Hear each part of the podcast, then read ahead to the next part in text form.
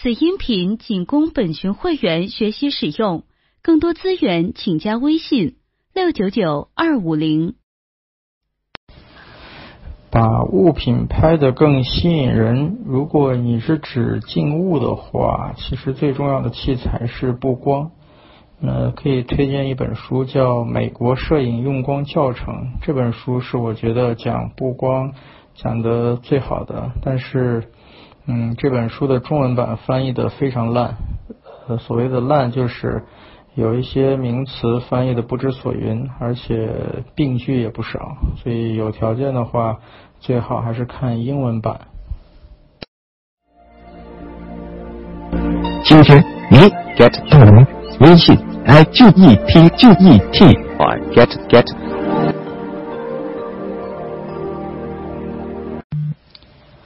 仅从摄影角度讲的话，相机和手机完全不是一种东西。当然不是说手机不可以摄影，事实上也有很多摄影师是用手机拍的很好的照片。但对于摄影这个话题本身来说，嗯，相机还是有很多手机无法取代的地方。你这个问题，我希望在听完 live 之后就能有自己的答案。你的第二个问题不错，我会把它加到我的 live 的主题中。严格来说，你这几个需求一支镜头是搞不定的。我不知道你提问的初衷是不是想说有一支镜头能够适应这几个场景，但是另一方面从理论上来说，嗯，任何一支镜头其实都可以拍你这几种题材，但是不一定是你想拍的那种感觉。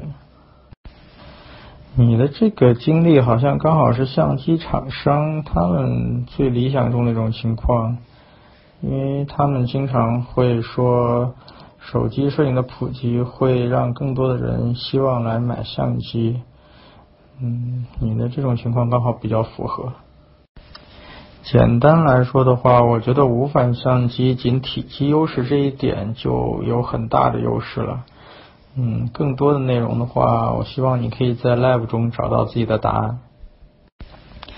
我不太了解你的具体情况，仅从市场销售情况来说的话，一般入门级的相机大部分是以套机形式出售的，而高档相机一般是以单机身形式出售的。真正意义上的旁轴相机现在应该只有徕卡了。我觉得你要考虑的是你要不要买徕卡。我觉得最大的帮助应该是切图不求人吧。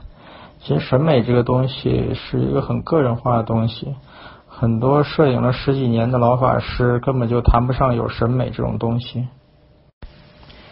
卡片机和黑卡之间好像价格差距还挺大的，像这种问题，我们通常会回答买最贵的那个。六三零零的话，镜头焦距要乘一点五的系数，所以幺六七零 f 四其实就是一支二四幺零五 f 四。这个焦段的话，旅行还是可以的。以前五 D Two 的套机镜头也就是二四幺零五 f 四，基本上可以应付大多数的场合。嗯。功能相对强大这个问法让人有点不知道怎么回答，但是从理论上来说，嗯，当然是有的。现在的无反相机都算便携，然后索尼 A7 系列的话，功能，嗯，我不知道算不算你说的强大，但是我认为是完全够用的，可以达到专业级别的，嗯，只要价格你可以接受。三到四千的入门单反，嗯，如果你的预算可以超过四千，在五千以内的话，那可以看一下佳能的七六零 D 和尼康 D 五三零零这两款是比较主流的入门单反。嗯，如果你的价格严格不能超过四千，那可以看一下佳能的七百 D。当然，其实更便宜点的话，佳能还有。嗯，一千系列和尼康的三千系列，但是我觉得不是很好。另外，海淘的话，其实可以告诉你一个有意思的现象，就是单反相机的话，其实在国内买是相对比较便宜的。当然，你如果买日本的水货，是可以更便宜一点，可能会便宜个几百块钱吧。L X 一百和 A 六千的话，我当然会推荐 A 六千。嗯，其实你拿任何一款松下来比，我都会推荐索尼的。松下，除非你自己有自己非常明确的理由，不然我想不出来为什么会考虑它。关于买器材，其实我的观点一直是：第一，你有钱；第二，你想买，那买任何东西都可以。小白也可以买胶片单反，只要你做好心理准备，在很长一段时间你什么都拍不出来就可以了。相机怎么用是属于摄影技术层面的东西，但是拍什么内容和怎么样拍的好看，是属于个人审美和艺术能力的问题。所以我经常说，摄影拍到最后能拍成什么样，其实取决于你自己是一个什么人。一个内心比较匮乏的人是很难拍出有内容的东西的，所以这是一个很漫长的路，需要不断的去提高自己，你就能有更好的表达。旅行用定焦也不是不可以，但是如果你旅行只带定焦，我还是挺佩服你的。你知道我们在外拍的时候最抢手的是什么镜头吗？是幺八两百。我可以先给你推荐一本书，就是烂大街的纽约摄影教程。这本书我之前在知乎一个回答有分析过它，就是它在国内有点被过于神化了。嗯，但是平心而论，它仍然是一本不错的入门书籍。那。看这本书的时候，最好你能找到老版的上册，而且只看上册就可以。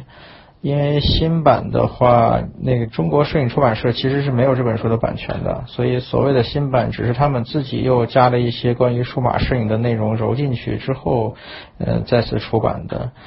嗯，所以如果你能找到老版，最好是看老版。嗯，关于其他的就是系统学习的话。我在 live 中的时候会讲到。好的，那我们的 live 就准时开始。首先欢迎大家收听本次 live。那这个 live 我们的主题是年轻人的第一台数码相机。嗯，我想先说明一点，肯定不是小米微单。那这个 live 的内容呢会比较基础，主要是针对那些对数码相机呃没有一个清晰概念的用户。所以，如果你对相机本身已经很了解了，那么这个 live 对你来说内容可能会浅显了一点。另外，在讲完如何选择相机之后，我也会跟大家讲一讲，呃，一个摄影新手如何快速入门，以及如何正确的提高自己摄影技术的这样一个途径的一些东西。上面这张图呢是今天这个 live 的主要内容，大家可以先做一个了解。那么接下来我就会按照这个顺序来一个一个问题的跟大家分享。那第一个问题，数码相机的基础知识。嗯，首先我想跟大家介绍一下目前数码相机的主要分类。呃，这里呢我是按可换镜头和不可换镜头来分的。那大家需要注意的是，除了这种分法之后，还有其他的一些区分办法。但是目前在我们选择数码相机的时候，主要还是依靠可换镜头和不可换镜头来区分的。那么，首先在不可换镜头相机中呢，大概有两类。第一类呢，就是我们俗称的 DC 或者卡片机。那么这种呢，就是我们在市面上大量见到的千元或者两千元，或者甚至低到几百元的那些数码相机。那么对一个摄影爱好者来说，一般这些相机呢，不是我们选择的主要的对象。在不可换镜头中呢，还有另外一类叫做高级便携相机。嗯，这个名称呢不是非常准确，因为可能各家。对它的称呼会不太一样，但基本上不离这个意思。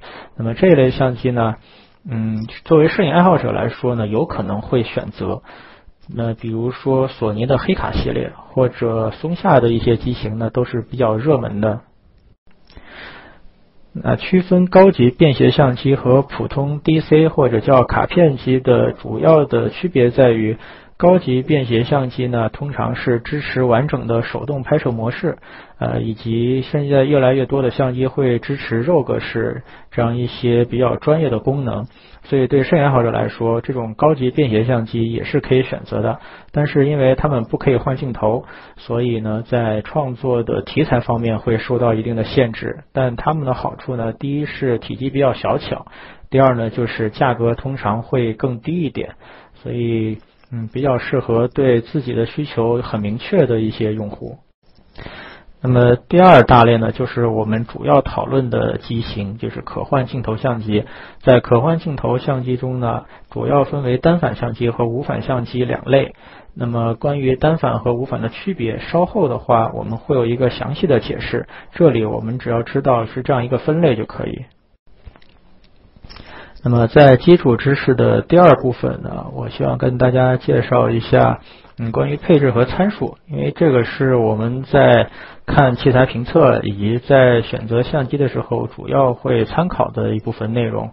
嗯，那么在参数这个话题下呢，我把参数大概分成了三种。第一种呢是核心参数，也就是说是我们对相机最关心的部分，嗯，甚至有可能。这里的某一个参数或者两个参数会决定了我们要不要选一款相机，或者说不能选一款相机。那么第二个呢是非核心参数。那么这里的这些参数呢是会对我们的拍摄体验的造成影响，但是它可能不会决定我们的一个选择。那么最后一种呢就是其他的一些配置。那么这些功能或者配置如果有的话呢是最好，如果没有的话呢可能对我们也不会有特别大的影响。那我要强调的一点就是，这种分法呢，并不是一种公认的或者科学的分法，而是根据我自己长期实践总结出来的一些经验，也就是说是我个人的一种意见，大家可以参考一下，但是嗯，不用一定完全严格的遵守它。今天你 get 到了吗？微信 i g d t g e t 啊 get get。那么首先呢，核心在核心参数中，第一个我们关心的是感光元件或者叫传感器，这也是一台相机最核心的部分。那么对传感器呢，我们通常关心两个数据，第一个是尺寸，第二个是分辨率。嗯，尺寸呢，大家可能听说过全画幅或者 APS-C 或者 M 四比三这样的一些术语。那么这些呢，都是指传感器的尺寸大小。那其中全画幅呢是最大的。呃，画幅的尺寸呢，通常决定了一台相机它的专业程度以及它的成像质量。所以通常来说呢，尺寸越大的相机，呃，传感器尺寸越大的相机，它的成像质量越好，通常价格也会更贵一些。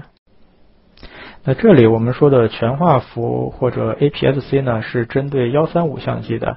那这个全画幅的尺寸呢，就是以前我们常见的胶片的尺寸是三十六毫米乘二十四毫米的。它并不是最大的传感器，它只是幺三五相机中最大的。比全画幅更大的呢，还有中画幅，那个尺寸就会更大了。那么再往上呢，还有大画幅，但是大画幅现在好像没有数码版的，只有胶片。所以我们大家只要记住，我们现在说的所有的这个尺寸呢，都是指幺三五相机的。那第二个核心参数呢，我认为是对焦系统。嗯，其中我们关注三个方面。呃，第一个是对焦点的数量。第二个呢是对焦速度，第三个呢是对焦功能。其中对焦功能呢，可能主要体现在专业相机上，因为专业相机几乎都是针对职业体育摄影师去设计的，所以他们会对应对不同的比赛，他们是需要不同的对焦功能的。那么通常在中低端相机呢，我们主要关心前两个方面，就是对焦点数和对焦速度。那么对焦数量多少呢？主要会影响你构图的一个自由度，因为如果你在构图中，呃，你需要合焦的位置没有对焦点，那么就会无法有效的合焦。那么相对于对焦点来说呢，另一个更重要的就是对焦速度，因为我们普通人虽然不是职业摄影师，但是我们很可能会去拍一些运动的场面，嗯，比如说拍自己的孩子，一些在跑动中的小孩啊之类的。另外呢，我们可能会去拍一些动物，或者在街上想抓拍一些行人或者瞬间的画面，那么这个其实对对焦速度都是有要求的。一个对焦速度比较慢的相机的话，经常可能会让你错过一些精彩画面。呃，其实对焦系统还有一个隐藏的参数，我刚才没有提到，就是弱光对焦。因为对焦系统要工作是需要感光的，那么如果它的弱光对焦性能比较差，那么可能你在一些室内环境，比如说酒吧或者 KTV。嗯，或者在拍夜景，但是光线比较暗的时候，你可能就无法对焦。那么现在的相机呢，多数设计的是，如果不能合焦，快门是按不下去的。那么很有可能你在这种环境下就根本没法拍摄了。第三个核心参数呢，我认为是感光度。对于感光度呢，通常我们关心的是它的高感。那么对高感来说呢，第一个，首先我们关心你的高感是有多高。因为你的高感的数值越高，我可用的这个感光度才会越越高，那么给我的拍摄的选择才会越多。那么第二个更重要的是，你实际可用的高感是多少？呃，比如说一台相机，它的最高感光度可能是十万，但事实上十万的 ISO 十万拍出来的照片已经惨不忍睹了，根本没法用。所以它虽然有十万的 ISO，但是我们实际上是不可用的。那么通常来说呢，一台相机可用的高感呢，是它最高那个数字的往下低两档，这个是一般来说。但是也有可能一些相机呢，它的高感会更好用一点，或者有一些相机呢，可能它连低两档都属于不可用的，所以这个就是需要我们要关注的一个方面。嗯，第四个核心参数呢，我认为是连拍速度。嗯，可能大家会觉得自己平时如果不去拍体育，不去打鸟，是不是呃不用关心连拍速度呢？其实不是的。我给大家举一个例子，嗯，不知道大家知不知道，有一位上海的婚纱摄影师，在微博上还挺有名的，叫唐威人。那他的拍摄的一个特点就是拿一台 D 三，当然是以前了，现在不知道有没有换到 D 五。然后让新娘自己随便的去动，随便的去跑，他就开到连拍，啪啪啪啪啪一直拍过去。然后呢，回来以后再在这里面挑那个抓拍到最精彩的瞬间。那这种呃方式呢，当然就是大家有很多争议，但是不可否认的是，这是一种很有效的拍摄方式，而且特别适合去拍一些抓拍人像很自然的一些场面。所以，如果你也喜欢这种拍摄方式的话，那么连拍速度就非常重要了。那以上这四个参数呢，就是我认为最重要的，会决定你是否选择或者排除一台相机的因素。那比如说，你主要拍一些风光的大尺寸照片，希望做大幅输出，那么可能那个传感器的分辨率就比较重要。嗯，或者你经常去弱光环境拍摄，那么可能高感对你来说就更重要一点。那如果你会去拍那个体育啊，或者打鸟，比如说你家有小孩子，你要拍他在。那个学校的参加运动会之类的场面，那么连拍其实还是很重要的。所以这四个参数是我们在选择相机中首先需要考虑的。那么下面的非核心参数呢，是我认为它会对我们的拍摄体验造成影响，嗯，但是可能不是决定性的因素。其中呢，我比较推荐的呢，是一最好选择有可翻转 LCD 屏幕的相机。因为一台翻转屏的话，可以给你的取景带来很大的自由度，你所以呢就可以拍出很多呃常规就是角度拍不到的一些画面，所以还是比较重要的。另外防抖的话呢，也会对我们的画质有一定的提升。那续航时间的话。嗯，这个主要是在一些旅游过程中的话，会体现一些影响。因为一台相机如果它的续航太短，你可能在路上不停的要去换电池，而且出门也要带很多电池。嗯，那最后一个镜头群，这个主要是针对可换镜头相机的。也就是说，一台相机它的镜头群如果不够丰富的话，那么你在进行一些特殊题材的创作的时候，可能就嗯无能为力了。那最后的其他配置，比如有 WiFi 功能啊，嗯，或者它的存储卡是 SD 卡，甚至有双卡槽，以及它可以直接用充电宝给相机充电，这些呢就属于有是最好，没有的话呢也不影响，因为以前很多相机都没有这些功能嘛。好，那下面进入我们的第二个话题，就是单反还是无反。那么首先呢，我跟大家想做一个名词的辨析。那关于单反，无反和微单这三个名词。呃，第一个名词呢是我们最熟悉的单反，它的全称呢是单镜头反光相机。其中单镜头呢主要是针对在它更早之前的双镜头相机来叫的。那么反光呢是指它的取景模式是通过反光板和五棱镜来取景的。那么这种取景呢有很多好处，最最重要的好处呢，就是所见即所得，因为是通过反光镜把镜头的光线反射给五棱镜，再通过五棱镜的折射呢，在取景器中反射给那个摄影者。呃，所以呢，呃，这种取景模式呢，就是这种相机最大的特点，也是单反之所以流行起来的一个很重要的因素。那么第二个名词呢，叫无反。无反的全称呢是可换镜头无反光镜相机。其实很多人呢经常把无反和微单呢会混用。那么今天这里呢，我想跟大家做一个辨析：什么时候我们应该用无反，什么时候我们应该用微单。无反相机这个形式呢，应该是在零九年到一零一一年这个阶段呃主要火起来的。呃，刚好那个时候我在做器材编辑，所以基本上是完整的见证了这个名词从无到有，以及它在国内的一个演化的过程。那么最早这种相机出现的时候呢，其实是叫做单电，因为那个时候我们仿照单镜头反光相机，就给它起名叫单镜头电子取景器相机，简称单电。嗯，虽然无反相机这种形式最早可能是松下和奥林巴斯推出来的，但它真正火起来呢，是在索尼发布了 NEX 之后。那么 NEX 呢是没有电子取景器的，虽然它是用 LCD 取景，但通常我们不认为 LCD 是取景器，所以呢，这个时候单电好像就显得有点不合时宜了。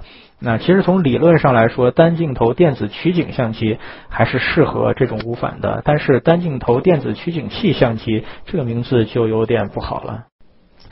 那在这段时间呢，基本上国外和国内媒体在提到这种相机的时候，名称都是比较混乱的。那所以在这个过程中呢，就出现了微单这种叫法，它的意思呢大概是微型单电，因为早期的单电呢是可能像松下 G 系列或者 GH 系列那样子的，它还是保留了一种单反的外观的电子取景器相机。那么在 NES 之后呢，这种相机的形状呢就完全改变了，所以在这类相机呢，我们国内的媒体呢就给它创造性的发明了一个名字叫微单，这个就是微单早期的来源。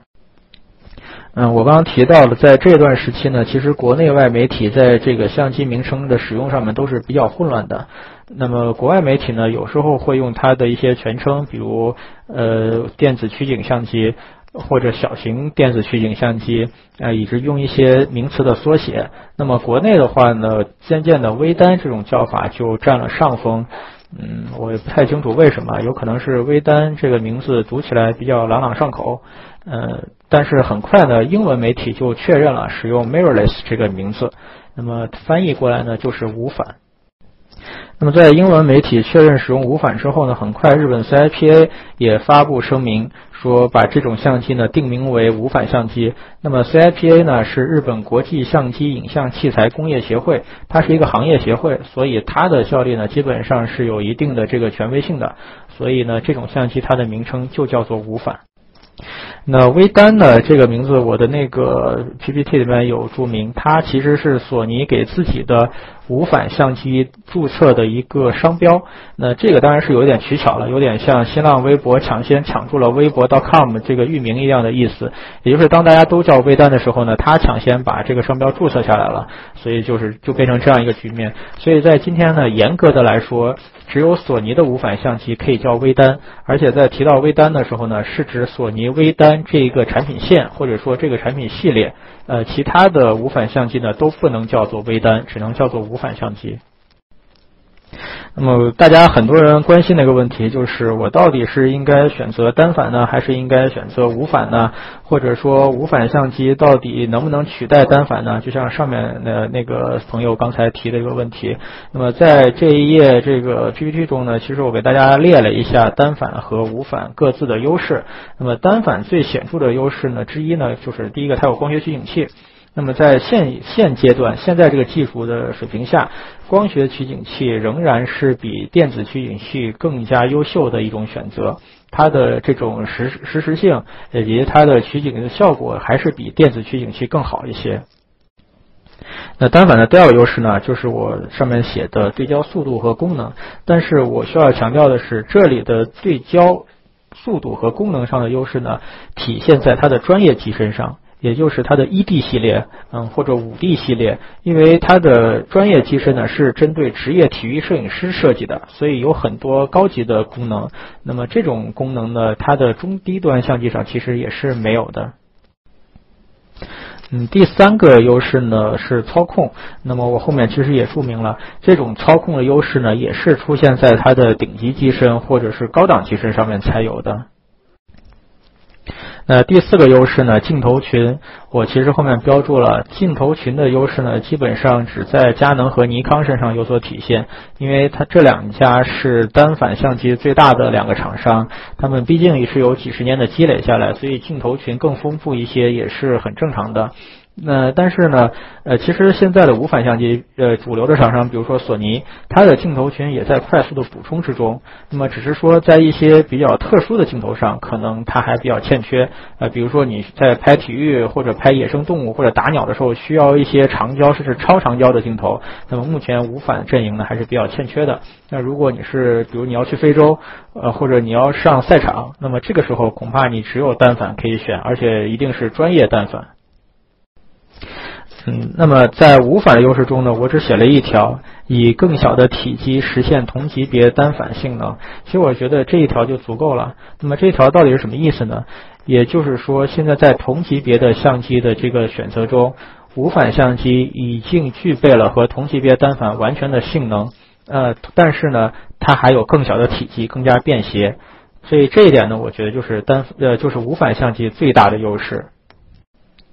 那么这里呢，其实我们可以有一个简单的结论。当然，这个结论呢是我个人的这个意见占了比较多数的。那么提供给大家参考，那就是呃，如果你需要一些非常专业的性能或者功能，只有专业机身可以提供的时候，这个时候你需要选择专业的单反。呃，比如说一个职业的体育摄影师，那么基本上还是会去选择单反的。那如果不是的话，那么无反相机会是一个更好的选择，包括我们平时比如说旅游啊，或者自己作为一个摄影爱好者会去拍风光、拍纪实、拍人像，甚至去拍一些体育或者是呃动物这种题材，其实无反相机都是能够胜任的。而且现在索尼的。呃，阿尔法系列已经达到了专业相机的水平，只是说它还没有那种像佳能 ED 或者尼康 D 五那样子专门给职业体育摄影师去设计的这种专业机型。但它的阿尔法系列或者它的 A 七系列已经做到了专业级的性能。好，接下来第三个问题，选择相机的基本原则。那当然了，同样这里也是我个人总结出来的一些呃所谓的原则吧，主要是给大家参考的，大家也不用过于纠结里面的一些观点。嗯，第一个原则，镜头大于机身，这句话的意思就是说，在一套拍摄系统中，一支好镜头它的作用要比一个高档机身的作用更大。这一点呢，尤其是在数码相机时代啊，体现的更加明显。因为机身基本上每一到两年就会更新一次，所以它是在不断的升级的。而一支好的镜头呢，它的更新的这种周期呢，可能是几年，甚至上到十几年去。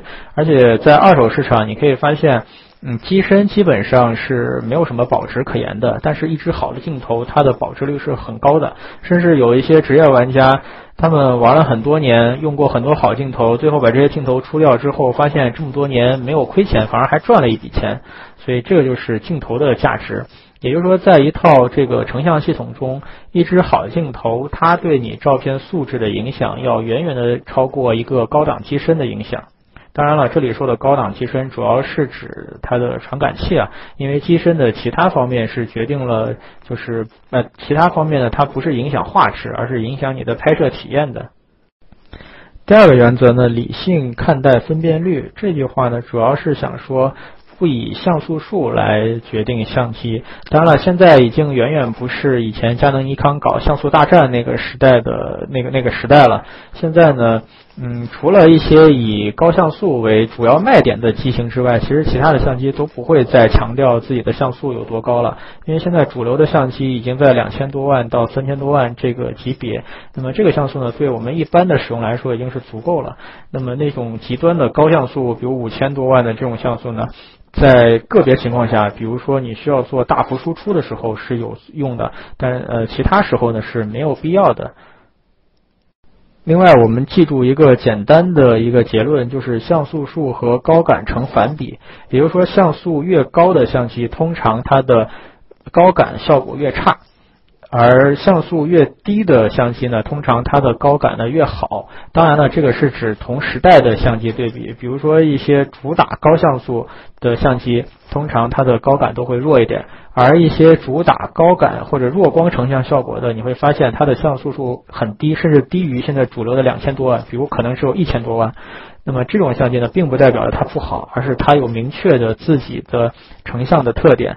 那么如果你是需要，一个在弱光下成像比较好的，那么你应该去选择这种低像素的相机，除非你需要大画幅的输出，那这个时候高像素对你是更有意义的。今天你 get 到了吗？微信 i g e t g e t 啊 get get。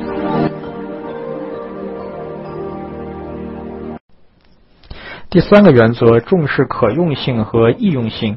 可用性和易用性呢，主要是指两个方面。第一个是它的机身的结构，呃，比如说它的按钮比较多，比较操控比较灵活，以及它的握持性比较好，手容易端稳。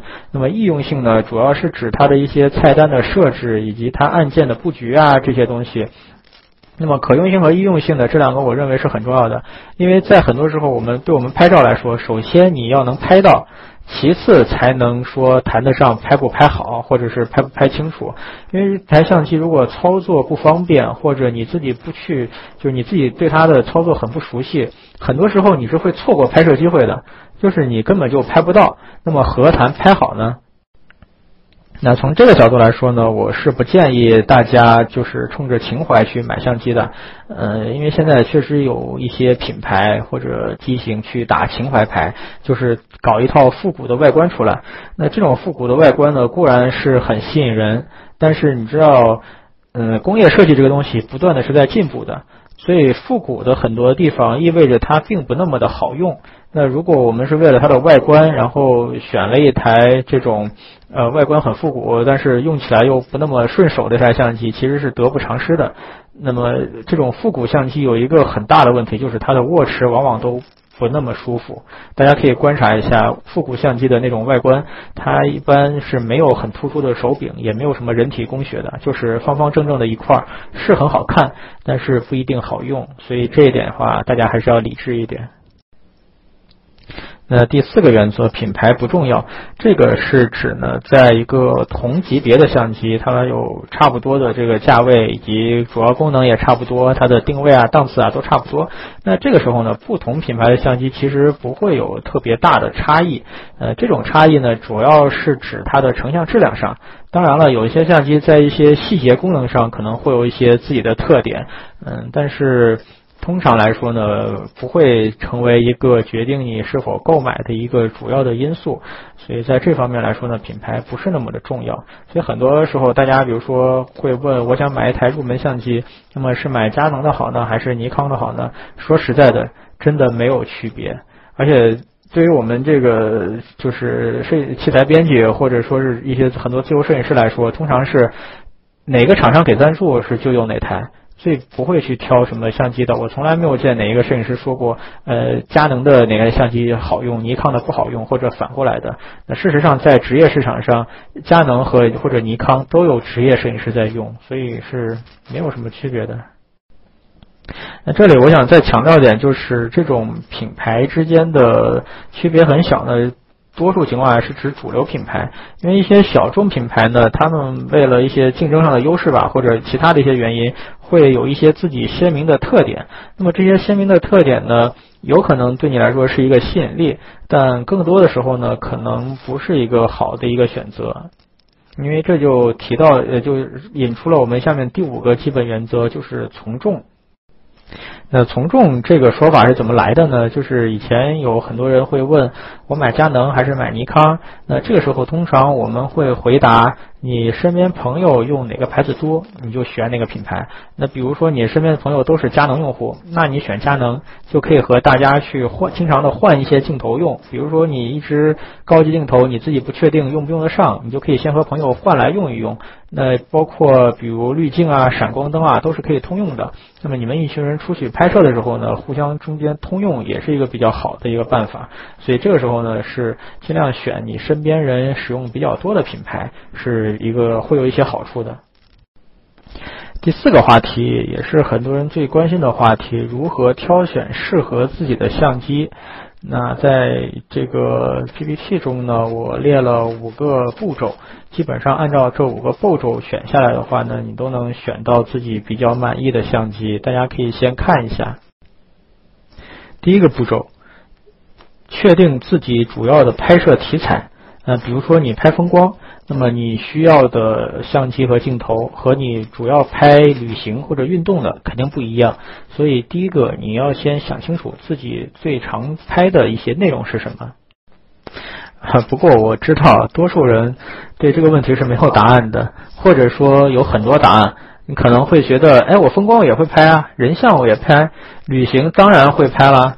只是说运动好像不是很会，经常会遇到吧。所以对多数人来说，你可能会觉得自己什么都会拍，呃，就不知道自己到底是往哪个方向是专精的。这个很正常，这个是很多就是初入门的摄影爱好者都会遇到的问题。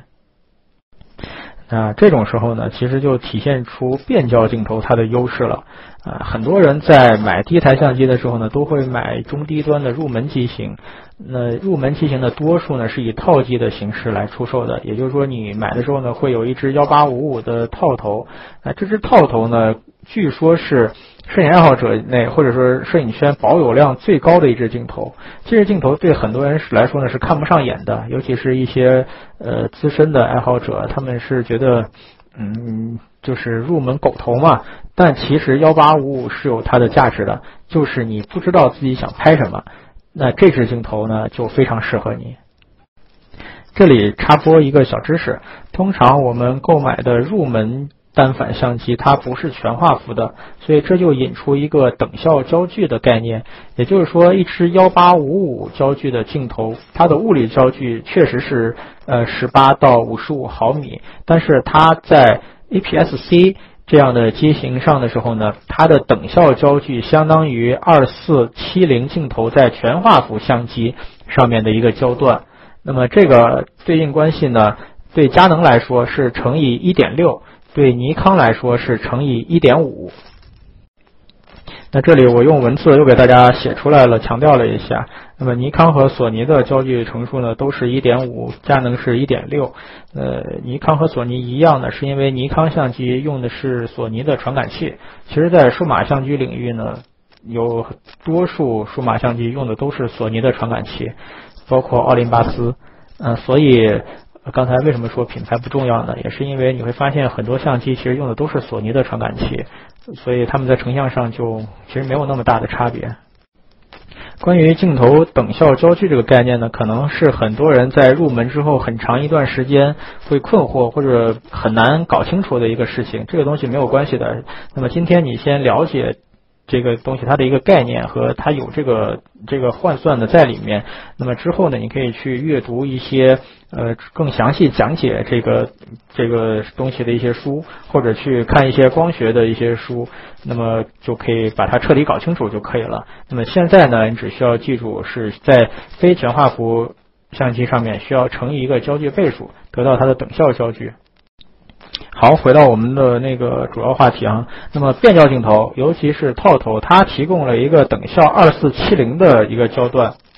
那这个焦段呢，刚好是广角呢也有一点，然后呢中长焦呢也插一个边。呃，虽然它不是非常广或者非常长，所以它刚好涵盖了一个我们最常用的或者说适用范围最宽的一个焦段。那在这个焦段中呢，你基本上拍风光、拍人像、拍旅行，呃，基本上都可以胜任一点。呃，当然效果不是最好，但是最重要的是你可以体验最主要拍摄题材的这个焦段。所以，当你还是一个初学者，你对自己要拍什么还没有概念的时候，你用这样一个呃比较标准的标变焦镜头，二十四到七零毫米，那么你基本上什么题材都可以去尝试去拍。当你拍过一段时间之后呢，你逐渐会找到自己的感觉，或者说你会发现自己更多的拍哪种题材，或者更擅长拍哪种题材。那么这个时候呢，你了解了这个之后，就可以有针对性的去选择适合你的镜头。所以。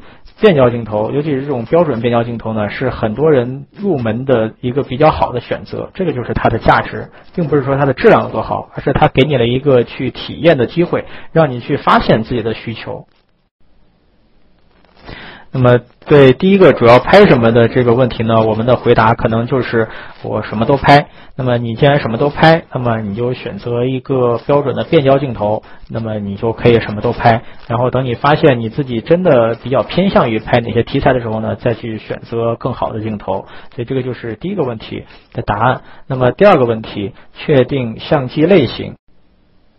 那在确定相机类型的时候，主要就考虑第一个是可换镜头还是不可换镜头，第二个呢是单反还是无反。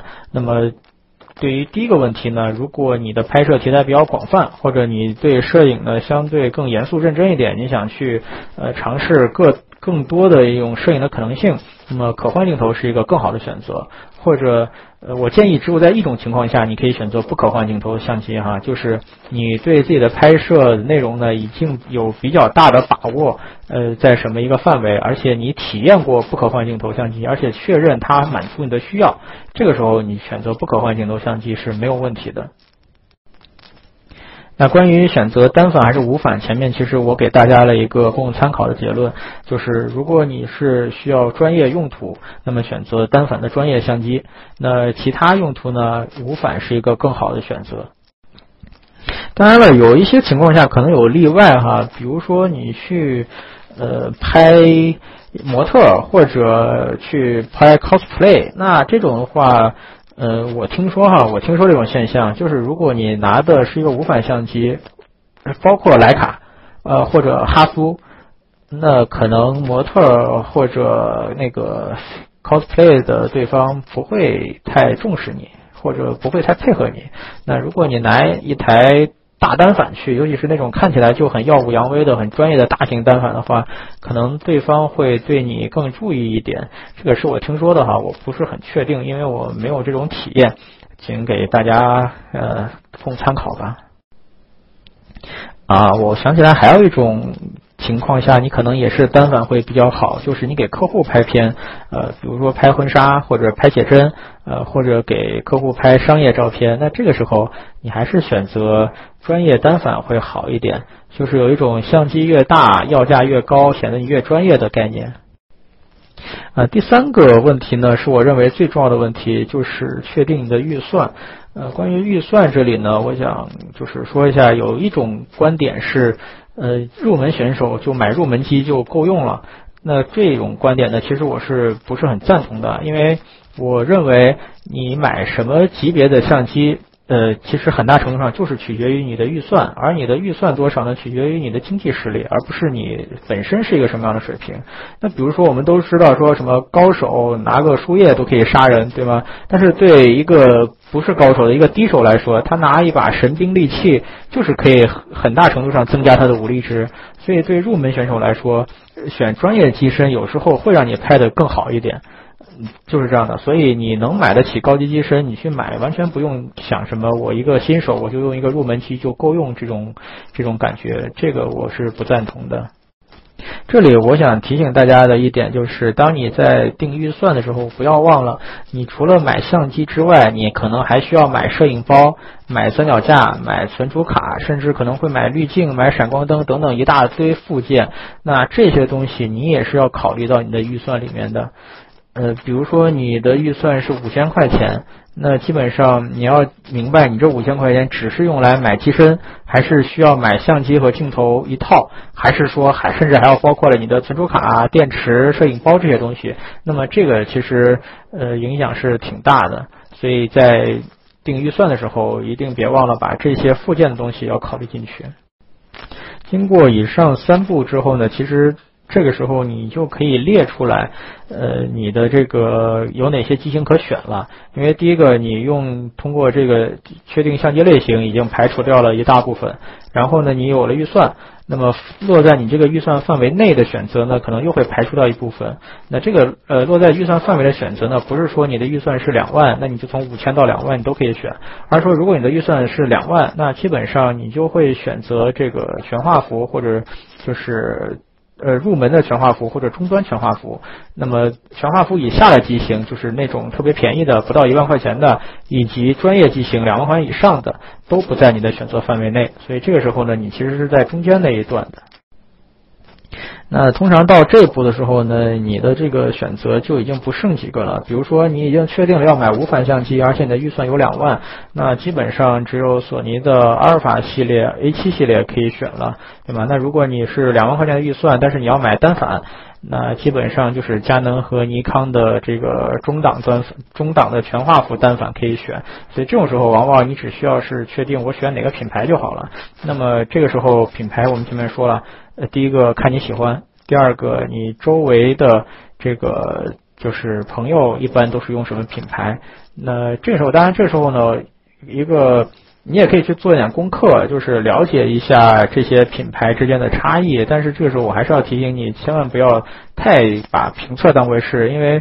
我们写评测的时候，尤其写单品评测的时候，是考虑不那么多的。你主要是看哪个品牌有没有某一个缺点是你绝对不能接受的，你才可以把它排除掉。否则的话，真的就是你喜欢哪个品牌选哪个都不会有错。第五个问题，拥有相机后快速入门。那么，呃，在之前呢，也有很多朋友在上面提问哈，是说，呃，我是一个小白，我想就是说对什么概念都没有概念，那我怎么样快速入门呢？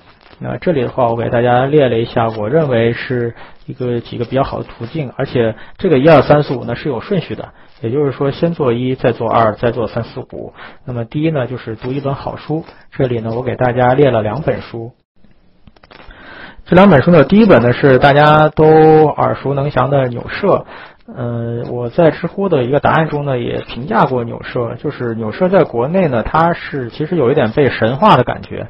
就是纽摄本身呢，它只是一个摄影学，美国一个不是很。就是很著名的摄影学院的一个他的学院教材，因为在七十年代的时候呢，被中国摄影出版社引进了。那当时国内可能在这方面的书籍呢是比较匮乏的，所以这本书引进之后呢，呃，就一下就风靡全国。所以有很多人也是看着这本书就是学的摄影，所以对他自然是就是更加推崇一些。那这本书呢，当然这本书本身也确实是写的很不错的。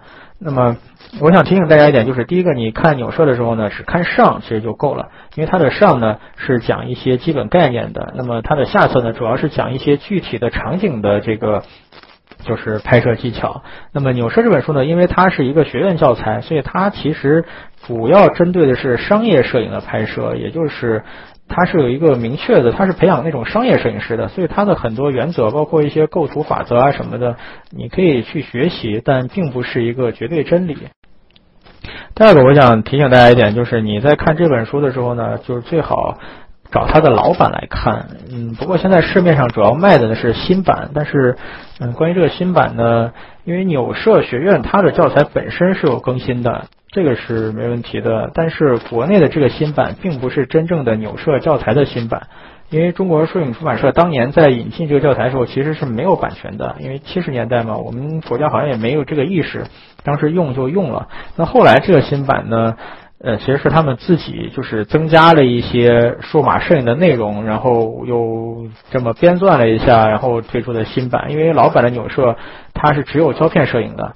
它没有数码摄影的内容，嗯，所以我个人认为的话，看老版的上册会好一点。当然，你买不到的话，呃，网上也有很多 PDF 可以下载。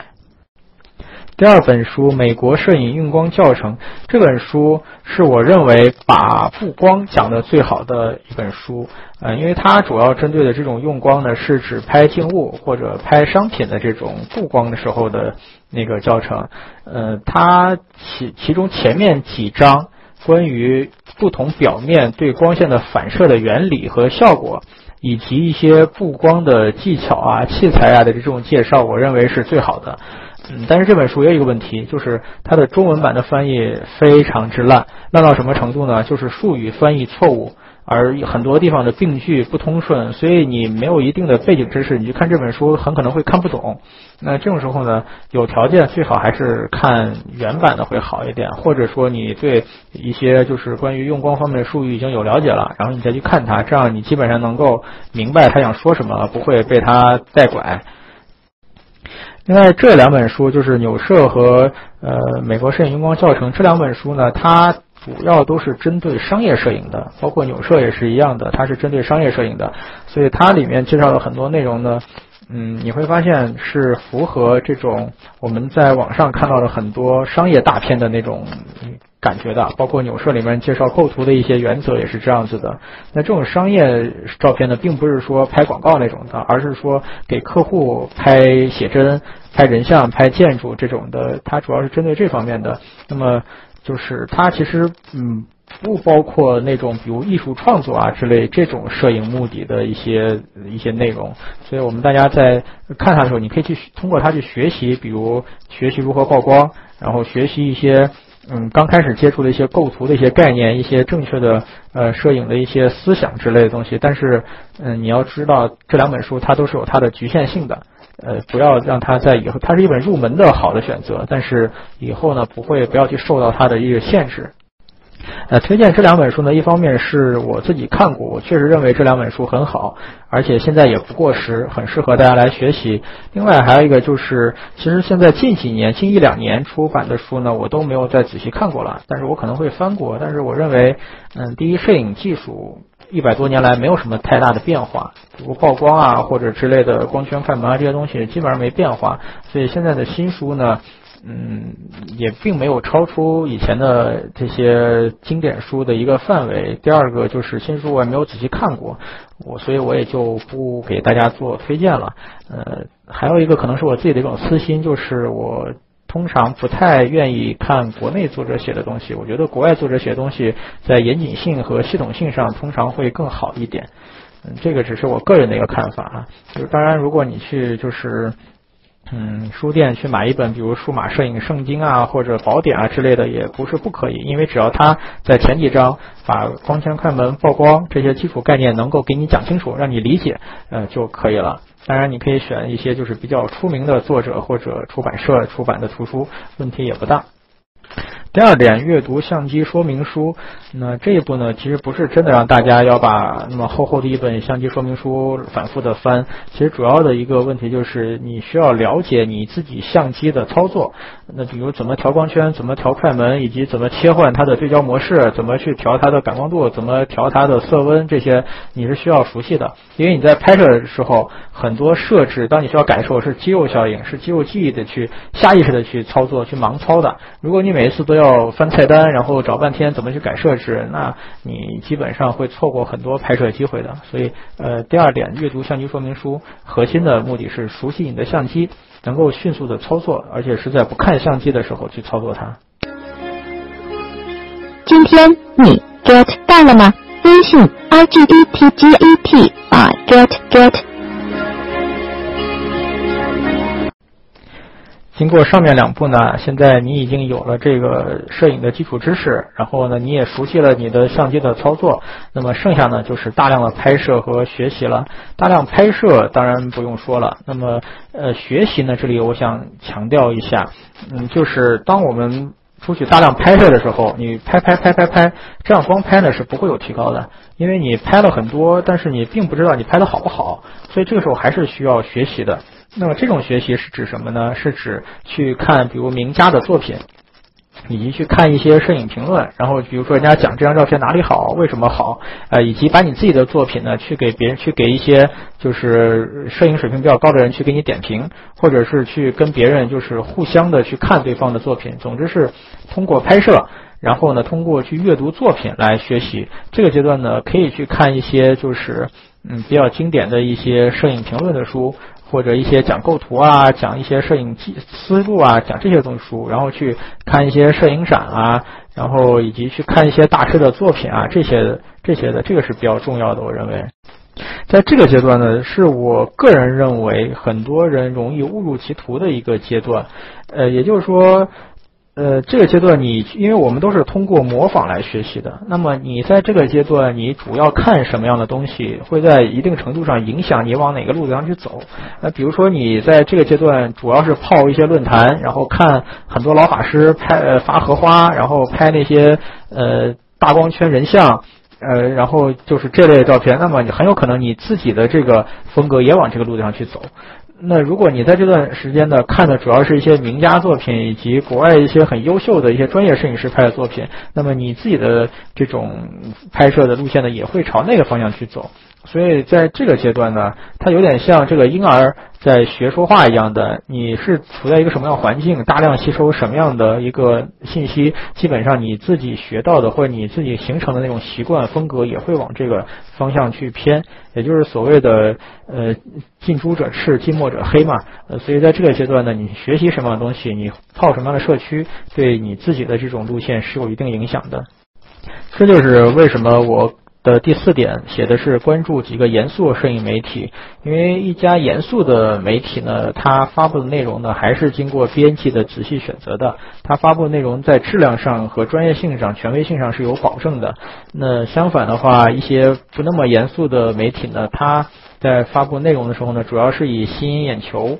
这种来就是为它的主要目的的。那什么样的东西吸引眼球呢？比如你看一个媒体在报道车展的时候发的全部是各种露胸露腿的照片，那基本上这家媒体可能不是很严肃。那么你看它的内容呢，嗯，基本上就可能学不到什么太多的东西。那所以这里跟大家强调，关注严肃的摄影媒体。那什么样的摄影媒体是严肃的呢？以我自己个人的经验来看，一般传统媒体，比如杂志，是偏严肃一些的。然后一些嗯，国外的英文媒体也是比较严肃的。当然，也不是说英文媒体就是严肃的，只是相对吧。呃，那么一些就是比如 IT 网站或者一些。呃，这种不是垂直网站的，相对来说可能严肃性会弱一点，也包括我刚才的那个一个判断标准，就是你打开这网页，发现它是靠卖有这种卖肉的嫌疑，那基本上可能它不是特别严肃。那最后一点呢，其实并不是说你怎么去学摄影啊，而是你就是对我们每个人来说呢，是我们一生做的一个功课，就是你的照片其实最终反映了你是一个什么样的人。包括我之前回答一个那个朋友的问题的时候，我也提到过，就是你自己如果内心世界非常匮乏，基本上你拍不出来什么样的好的照片的，因为你的照片反映的是你如何去看待这个世界。以及你自己的一种心性，你的艺术修养的水平，你的呃审美情趣的一个水平，你自己的一种情操，所以你的你拍出来什么样的照片，基本上是你自己个人的一个综合的反应。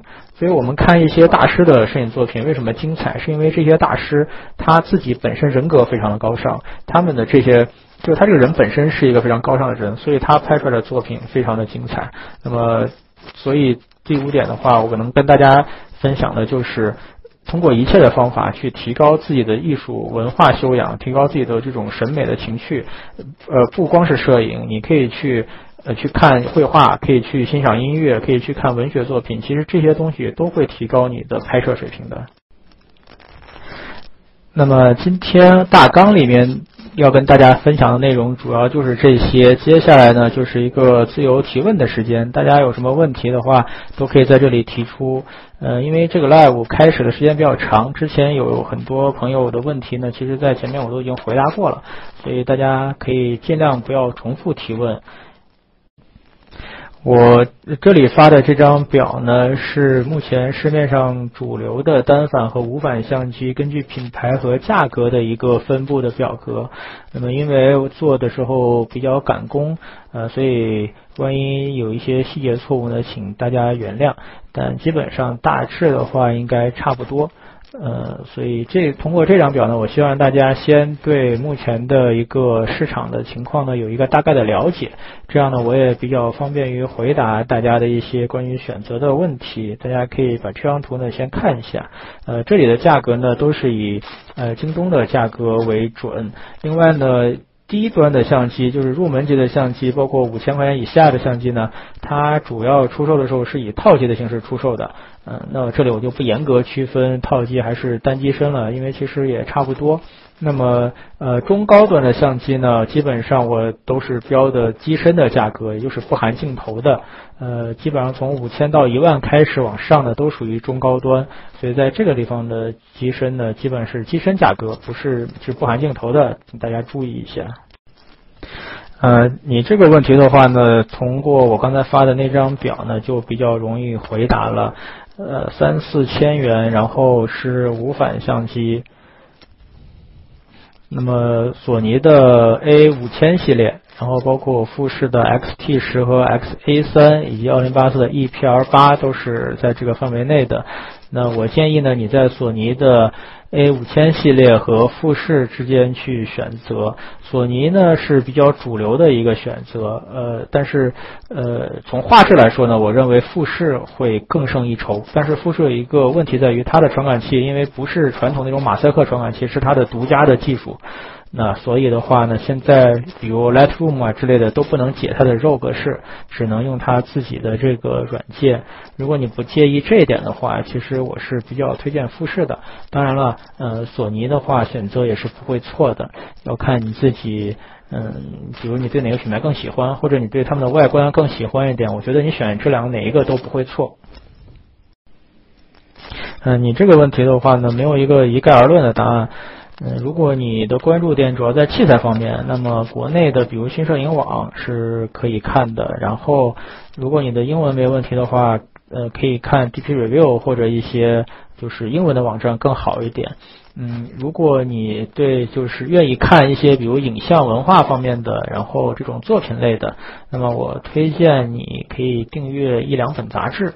嗯，但是在选择的时候呢，还是要根据你自己的这个喜好的水平。如果你比较喜欢那种就是呃入门文章一点的，然后比如就是荷花技巧啊，或者这种器材评测啊，那么呃你可以去报刊亭上看一下，有几本杂志你翻一翻，比较符合你口味的。那但是如果你是就是还是喜欢看一些呃作品类的，喜欢就是尤其是国外一些名家的摄影作品啊、摄影话题这种东西的话，那我可以王婆卖瓜推荐一下《摄影世界》杂志。但是《摄影世界》有个问题，你在书报亭上是买不到的。你可以关注《摄影世界》的微信，然后在线订阅。那么，如果你是想学摄影技巧的话呢，就是我刚才上面插播的那条小广告，可以关注一下“实用摄影技巧”这个公众号。呃，我对我们自己做的内容还是有信心的，而且你在这方面如果有问题的话，也可以随时在我们的后台跟我们的编辑沟通。拍人像的摄像大师，这个是你是打错了呢，还是你就是想问摄像大师呢？D 七五零的话，因为这个相机的定位其实就是全画幅中的偏呃入门再偏高一点的这个位置的，所以嗯，因为你已经拍人像拍了一年多了嘛，应该对自己的就是这个需求有一个大致的了解，比如你需要像素高一点，还是需要对焦快一点，还是需要什么样子的，那么你只要按照你自己的需求，然后。跟它的这个参数表对一下就可以了，只要没有什么你发现呃不能满足你需求的地方，那基本上选择就不会错。这个问题其实我刚刚在 live 中的主要部分就是讲怎么样去确定自己适合什么相机的。你可以，我建议你根据我上面的，我看一下是。呃，第四步如何选挑选适合自己的相机的这个步骤来，呃，给自己把把脉。但是针对你这个问题，五 D 四是否合适，我可以说，呃，五 D 四肯定不会有不合适的地方。就是如果你的预算也 OK，你也买五 D 四肯定是不会犯错的。而且你五 D 四如果不能满足你的话，那只有 EDX 可以满足你了。但一般情况下，我认为不会是这样子的。所以如果你预算够或者懒得去研究那么多，你直接买五 D 四，我认为是没问题的。是的，这个镜头就是变焦的意思。幺八幺四零是指织机镜头可以从十八毫米一直变到一百四十毫米的意思，然后幺八两百也是这个意思。呃，焦段越广的这支镜头呢，就是你可以适用的范围越大一些。但是一般来说，焦段越大的镜头呢，它整体的成像质量会略差一些。嗯，但是。嗯，这种大变焦的镜头呢，有一个很好的适用它的地方，就是在旅行的时候，因为你旅行的时候，你可能要拍大大场景，对吧？拍一个建筑，也有可能呢需要拍远方的一个小景，这个时候你就需要长焦。那所以呢，在旅行的时候呢，幺八两百，我觉得就是一个好的选择。虽然在一般情况下，大家普遍认为幺八两百的素质不好，但还是要根据你自己选择。幺八两百在旅行中真的非常好用。合买一台相机。那你们怎么用呢？嗯，你知道，对摄影爱好者来说，相机和老婆一样，一般都是不外借的。所以，我觉得为了你们的友情考虑，合买可能不是一个很好的选择吧。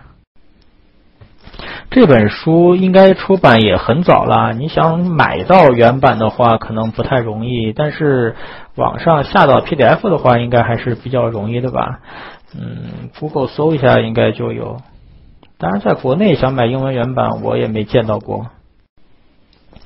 啊，你这个问题呢，我很理解，但是它和今天的 live 的主题呢不太一样，因为今天我们是讲如何挑选相机的。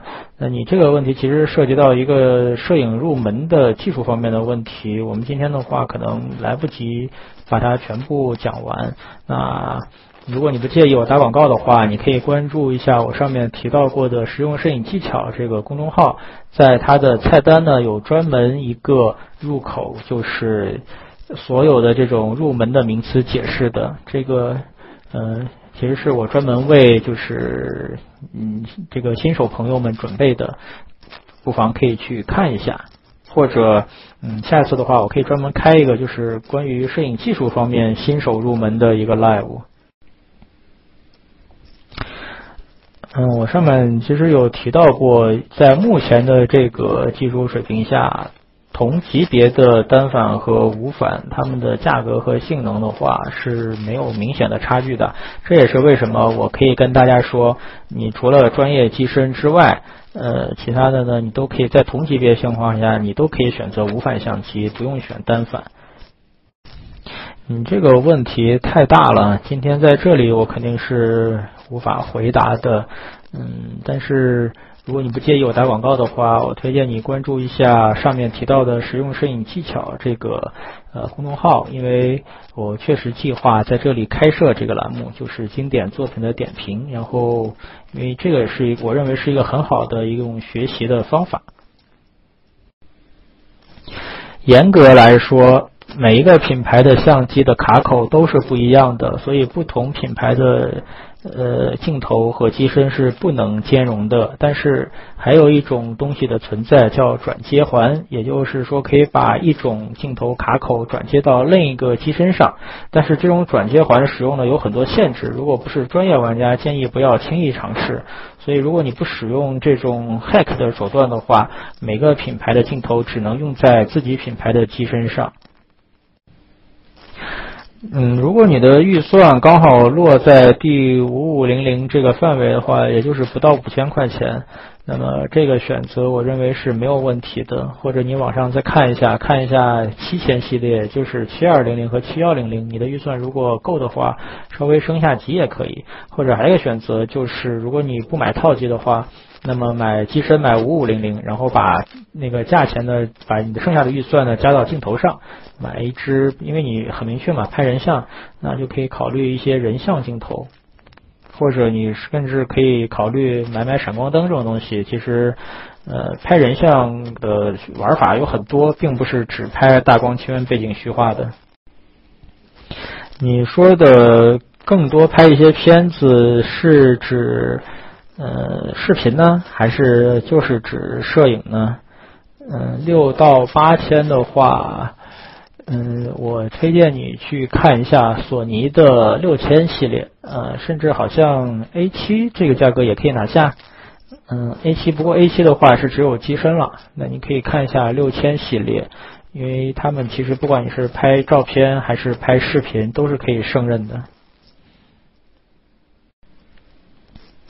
根据我个人的使用经验来说呢，我认为是没有问题的。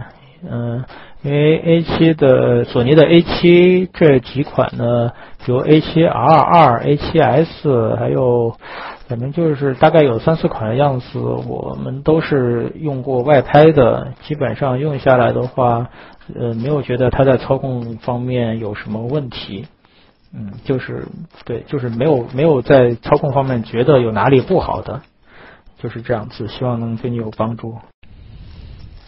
这个恐怕我觉得不是很合适，因为你既然提到了学习摄影，那么第一个你需要学习摄影技术，比如如何曝光，嗯，对吧？但是拍立得的话是谈不上这些东西的，你最多只能决定你的构图，而且拍立得本身只是一种就是特殊的相机，它只有一个快门，什么也没有，你谈不上什么学习摄影，你对它的效果也没有可控制性。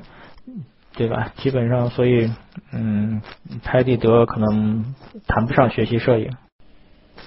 嗯，这个问题是在刚才提的。那么听完这个 live 之后，我不知道应该已经解答了你的问题吧？就是，嗯，可以替代单反的主要功能吗？我不理解你们有好多人都问的主要功能是指什么？相机的主要功能就是拍照吧？所以我刚才也说了，同级别下的话。呃，无反相机和单反相机是没有性能上的差距的，是可以是可以就是都可以选择的，除非你是有很明确的，就是专需要专业功能，需一定要专业的单反机身才可以满足，否则的话无反都可以选。嗯，你说的这种效果呢，叫做前景深效果，它主要是通过大光圈镜头来实现的。你可以关注一下我刚刚推荐的实用摄影技巧的公众号，里面应该有文章详细的解释。呃，性价比我不太了解怎么去衡量，但是富士相机是一个很有特点的相机，因为。嗯，它用的传感器是它自己比较独家的一种特殊排列的方式，跟其他相机那种传统的马赛克传感器都不一样。所以这个优点就是，我认为富士相机的成像质量是马赛克传感器所达不到的。也就是说，富士的非全画幅的成像素质是可以比呃其他的单反或者无反的全画幅的效果更好的一种效果。嗯，我认为现阶段其他相机的成像的画质达不到富士的这个高度，呃，但是由此带来的一个问题就是，因为它的传感器的结构不太一样，所以呃，通用的那些比如 Lightroom 啊之类的软件都无法解析它的 RAW 格式的照片，只能用富士自家的软件，这个可能是一个问题。嗯，但是从我自己个人来说，是吧？我很喜欢富士的效果。嗯，如果你对这方面有充分的了解和准备的话，我觉得是可以选的。理光 GR 就是我刚才那个 Live 中讲到的不可换镜头相机，而且我印象里它是一支定焦镜头，从这角度来说的话，不太适合新手来使用，所以我建议你看一看，呃，索尼的一些无反相机，包括 A 五千系列或者 A 六千系列都是可以的。如果是这两个选的话，我推荐索尼 A 六千。买二手单反的话，我认为只对高档机身有意义，比如你现在买五 D Two 或者五 D 三这样的二手，呃是可以的。如果你买低端的机身，好像没有什么意义。对，是这样的。然后买二手的话，去二手市场水也是挺深的。嗯，你尽量找个人用户吧，然后买的时候好好检查机身，最好不要买那些比如影楼啊之类出来的，因为他们的快门都用的比较狠。这个跟买二手车的道理其实差不多。嗯，那我刚的 live 有没有解决你这个问题呢？其实我的答案就是无反最适合。你说的长焦相机是指那种外观看起来像单反，有点像单反，然后不可换镜头，然后呃一台相机可以有四十倍或者五十倍变焦的那种相机吗？如果是这样的话，这种相机和单反完全没有可比性，就是它们的传感器的尺寸就差了很大，所以画质也差了很大。你知道这种长焦相机它实现长焦就是靠缩小传感器尺寸来实现的。呃，所以它的画质跟单反不是一个级别的，对，所以现在好像没有人一般一般没人再买这种相机了吧？我不是很建议。如果是这两的话，我会推荐松下。嗯，对三星的话，嗯，三星的相机部门现在已经好像很几年前就合到它的手机部门去了，因为就那样吧。是的，翻转屏的角度会有一点点不方便，但是如果是我来选的话，我还是会选索尼的 A 六千，不会选佳能的 M 三，因为 A 六千更主流一点。需要在什么时候学习 PS 技能？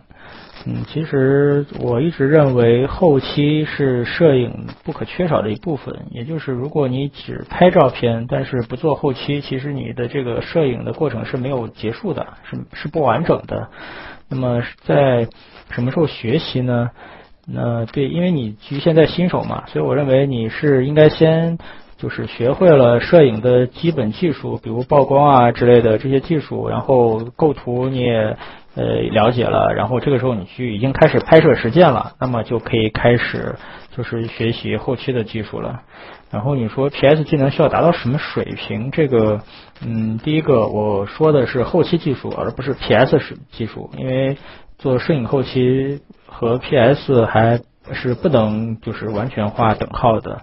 我认为你做后期水平的话，应该是一个不断学习的过程，因为后期水平也是一门。嗯，很有技术含量的一个课程，所以应该是不断的去学习拍摄，不断的学习后期，其实就是不断的学习摄影嘛。啊，虽然我上面在选相机的时候主要是谈配置和参数，但是参数并不是嗯绝对的，对吧？就像你买其他东西也是一样的，同样的参数，甚至可能便宜的品牌参数更高一点，但是。嗯，我们都知道，并不只是就像你买手机不是只是看跑分一样，对吧？所以，嗯，如果是我自己的话，我肯定会选松下，不会选三星的。而且你提到的镜头不丰富，三星肯定是这样子的，因为嗯，M 四三是一个联盟，不是一家的品牌，奥巴、松下，然后都是 M 四三的。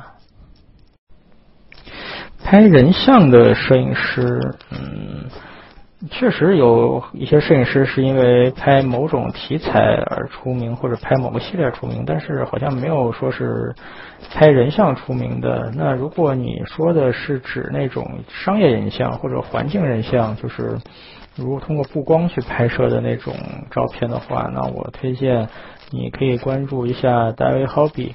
嗯，或者 McNally，呃，你可以先看一下他的书，叫《热血日记》。如果你看一下喜欢这种片子的话，那么你就可以关注一下这位摄影师。五五零 D，我得想一想，它是一零年的机器还是一一年的机器？嗯，但不管怎么样，都已经是被淘汰很多年的。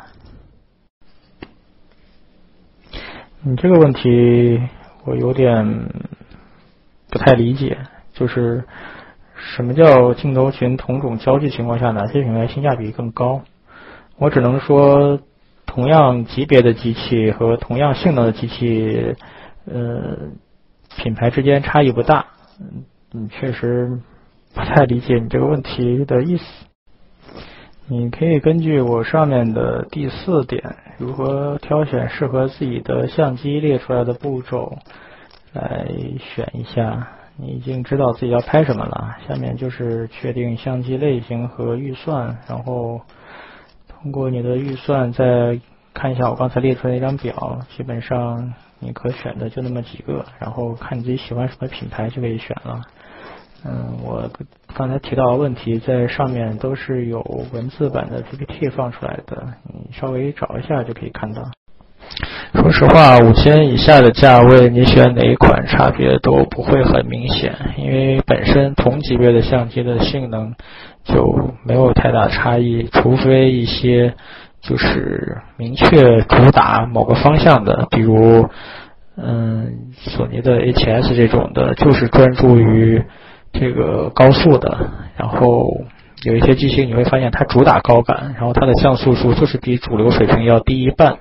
那只有这种品牌才有可能会有明显的差距，否则的话同价位的差别都不大。但是我刚才说的那种有自己明确特点的，一般都是中高端的产品，所以在五千以下这个的话，答案真的是差别不大。但是，嗯，如果你问的话，我会推荐，嗯，索尼的无反相机，也就是它的微单产品线，你可以看一下，应该是 A 五千系列。电子取景器在某些环境下是有必要的，比如在户外的强光下。那在强光下，你几乎是看不清 LCD 屏幕的，因为现在毕竟相机的 LCD 屏幕还没有手机屏幕那么先进，所以在这种情况下，嗯，电子取景器是有必要的。在其他情况下的话，嗯。就一般般吧，因为你注意看我上面的话，我把电子取景器是列是列在了一个就是呃非核心的一个参数，也就是说它会影响你的体验，但谈不到就是说必要，就是没有那种决定性的因素。所以这个嗯，如果在你的那个选择范围内就是没有电子取景器的话，我觉得是可以接受的。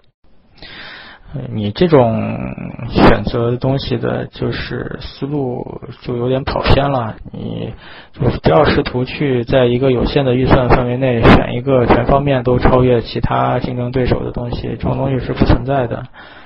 所以你选东西就是选你有一个明确的一个需求点，而这个东西可以满足你，那它就是最适合你的。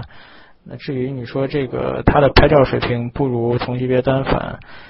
首先，这个拍照水平谁不如谁的东西，就是一个没有办法去量化的东西。你如果在网上去看那些键盘器材解说，在那打嘴仗的话，你是永远也买不出来的。所以，我觉得按照你的需求买它是没有什么错的。你说的 A 一是什么？是佳能以前那款胶片单反吗？这个好像对小白来说，胶片不是很好吧？关于富士和索尼的选择，其实上面有一个人问了跟你相似的问题。我的回答就是，富士有它自己的特点，我也挺喜欢的。嗯，就是它的嗯成 A 三，我没 X A 三我没有用过，但是根据我以前用富士经验的话，它的传感器就是比那个索尼的成像的质量要好一点。嗯，但是它的缺点就是有点另类，所以如果你充分了解了这一点，而且有准备的话，那选富士也没有错。但是这两款，嗯，应该说你不论选哪一款都不会有错，就看你自己喜欢哪一款就选哪款就好。我觉得你可能心里自己加戏加的有点多，但反正胶片相机现在也不贵，几百块钱你去尝试一下也未尝不可。嗯，万一效果不好，就再卖掉呗。我可能推荐 A7R 二了。今年我拿了这台相机去了一趟英国，我觉得这款相机的话，基本上没有什么缺点。嗯，就这样子。